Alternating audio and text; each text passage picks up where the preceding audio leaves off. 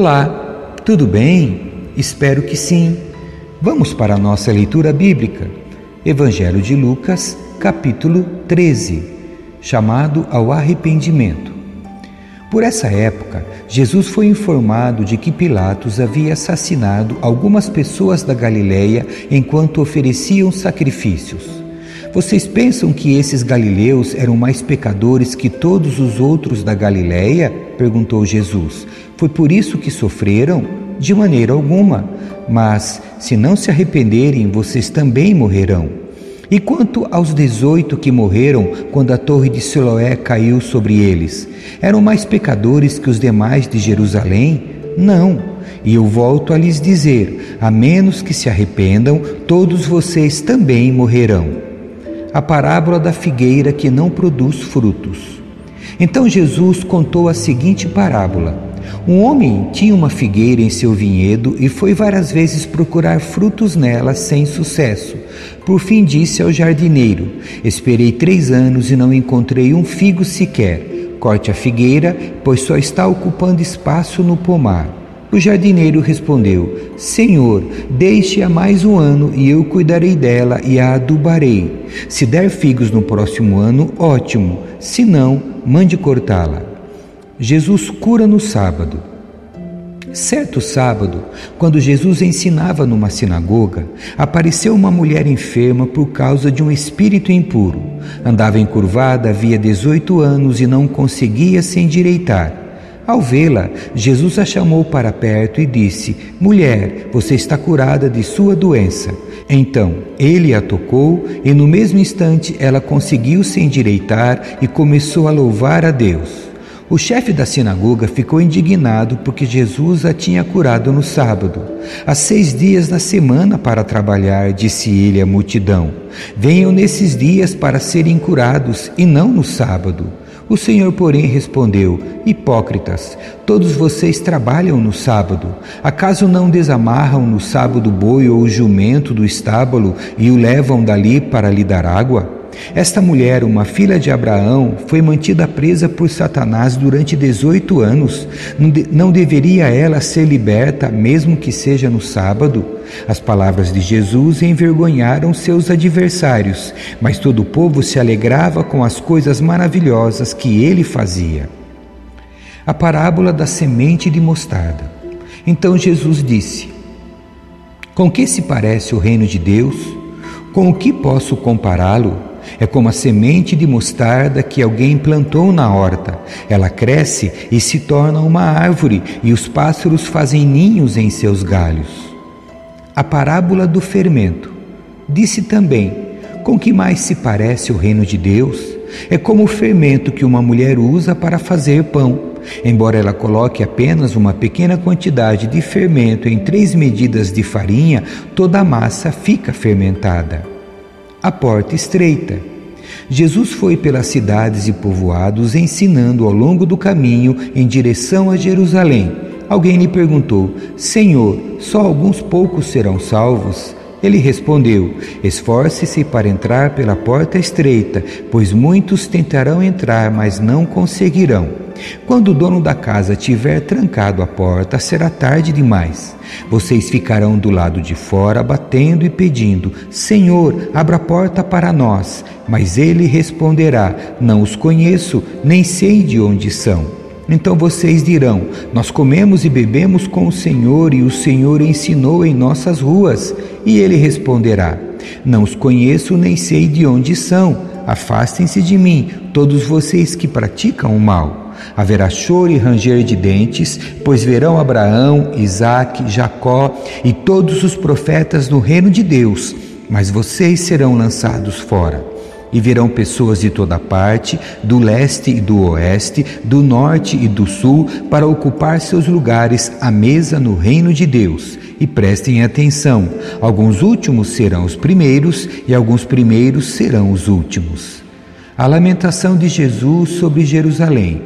Naquele momento, alguns fariseus lhe disseram: Vá embora daqui, pois Herodes Antipas quer matá-lo. Jesus respondeu: Vão dizer àquela raposa que continuarei a expulsar demônios e a curar hoje e amanhã, e no terceiro dia realizarei meu propósito. Sim, hoje, amanhã e depois de amanhã devo seguir meu caminho, pois nenhum profeta de Deus deve ser morto fora de Jerusalém. Jerusalém, Jerusalém, cidade que mata profetas e apedreja os mensageiros de Deus. Quantas vezes eu quis juntar seus filhos como a galinha protege os pintinhos sob as asas, mas você não deixou. E agora sua casa foi abandonada e você nunca mais me verá até que diga: Bendito é o que vem em nome do Senhor. Capítulo 14 Jesus cura no sábado. Certo sábado, Jesus foi comer na casa de um líder fariseu, onde o observavam atentamente. Estava ali um homem com um corpo muito inchado. Jesus perguntou aos fariseus e aos especialistas da lei: a lei permite ou não curar no sábado? Eles nada responderam. E Jesus tocou no homem enfermo, o curou e o mandou embora. Depois perguntou a eles: Qual de vocês, se seu filho ou seu boi cair num buraco, não se apressará em tirá-lo de lá, mesmo que seja sábado? Mais uma vez, não puderam responder. Jesus ensina sobre a humildade. Quando Jesus observou que os convidados para o jantar procuravam ocupar os lugares de honra à mesa, deu-lhes este conselho: Quando você for convidado para um banquete de casamento, não ocupe o lugar de honra. E se chegar algum convidado mais importante que você, o anfitrião virá e dirá: o seu lugar a esta pessoa. E você, envergonhado, terá de sentar-se no último lugar da mesa. Em vez disso, ocupe o lugar menos importante à mesa. Assim, quando o anfitrião o vir, dirá: Amigo, temos um lugar melhor para você. Então você será honrado diante de todos os convidados. Pois os que se exaltam serão humilhados, e os que se humilham serão exaltados. Então Jesus se voltou para o anfitrião e disse: quando oferecer um banquete ou jantar, não convide amigos, irmãos, parentes e vizinhos ricos. Eles poderão retribuir o convite e essa será a sua única recompensa. Em vez disso, convide os pobres, os aleijados, os mancos e os cegos. Assim, na ressurreição dos justos, você será recompensado por ter convidado aqueles que não podiam lhe retribuir. A parábola do grande banquete.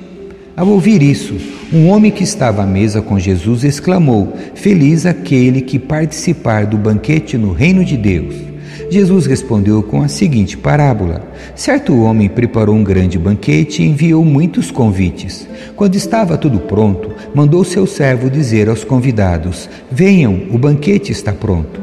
Mas todos eles deram desculpas. Um disse: Acabei de comprar um campo e preciso inspecioná-lo, peço que me desculpe. Outro disse: Acabei de comprar cinco juntas de bois e quero experimentá-las. Sinto muito. Ainda outro disse: Acabei de me casar e não posso ir. O servo voltou e informou a seu senhor o que tinham dito.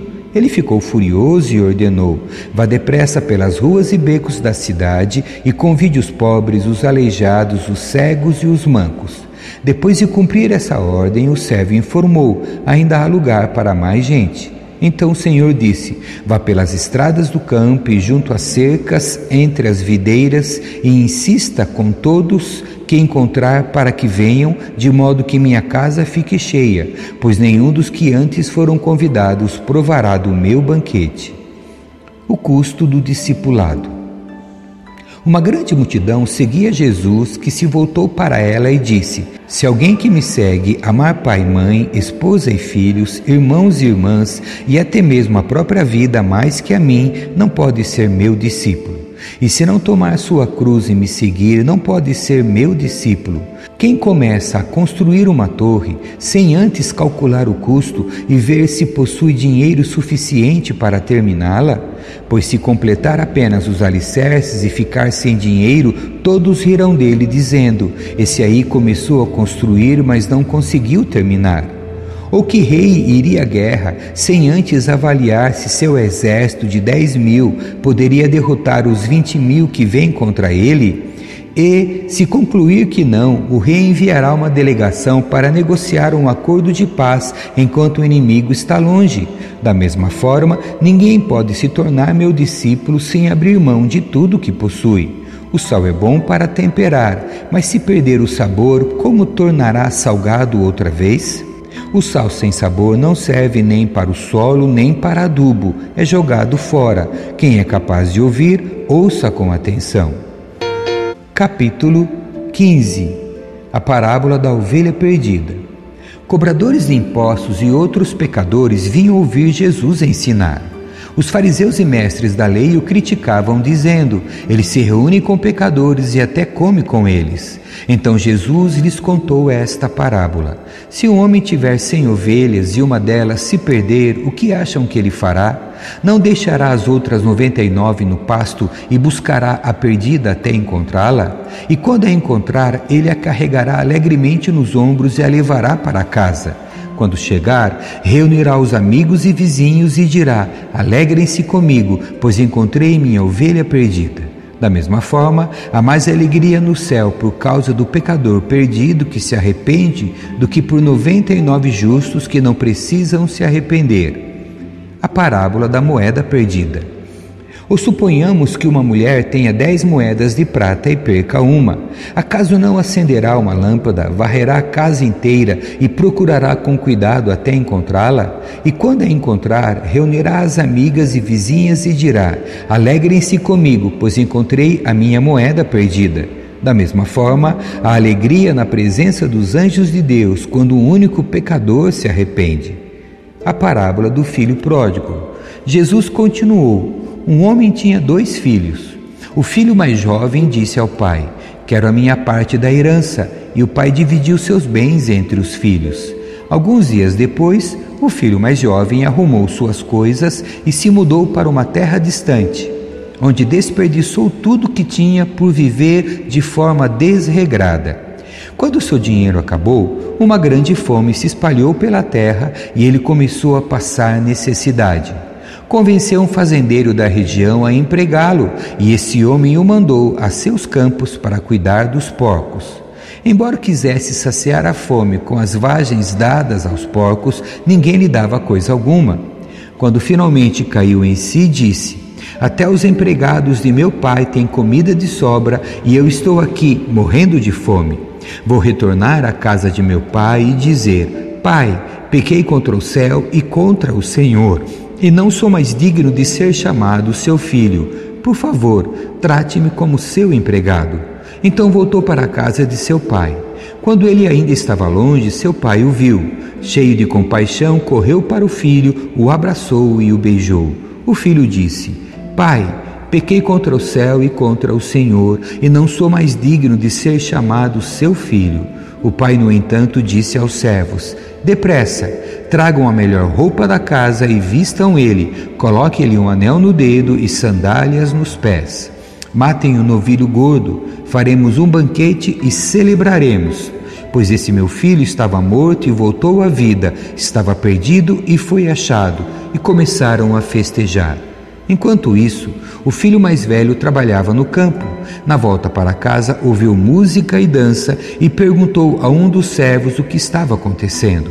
O servo respondeu: Seu irmão voltou e seu pai matou o novilho gordo, pois ele voltou são e salvo. O irmão mais velho se irou e não quis entrar. O pai saiu e insistiu com o filho, mas ele respondeu: Todos esses anos tenho trabalhado como um escravo para o Senhor e nunca me recusei a obedecer às suas ordens. E o Senhor nunca me deu nem mesmo um cabrito para eu festejar com meus amigos. Mas quando esse seu filho volta, depois de desperdiçar o seu dinheiro com prostitutas, o Senhor comemora matando o novilho? O pai lhe respondeu: Meu filho, você está sempre comigo e tudo que eu tenho é seu. Mas tínhamos de comemorar este dia feliz, pois seu irmão estava morto e voltou à vida, estava perdido e foi achado. Amém. Que Deus abençoe a sua leitura. Tchau.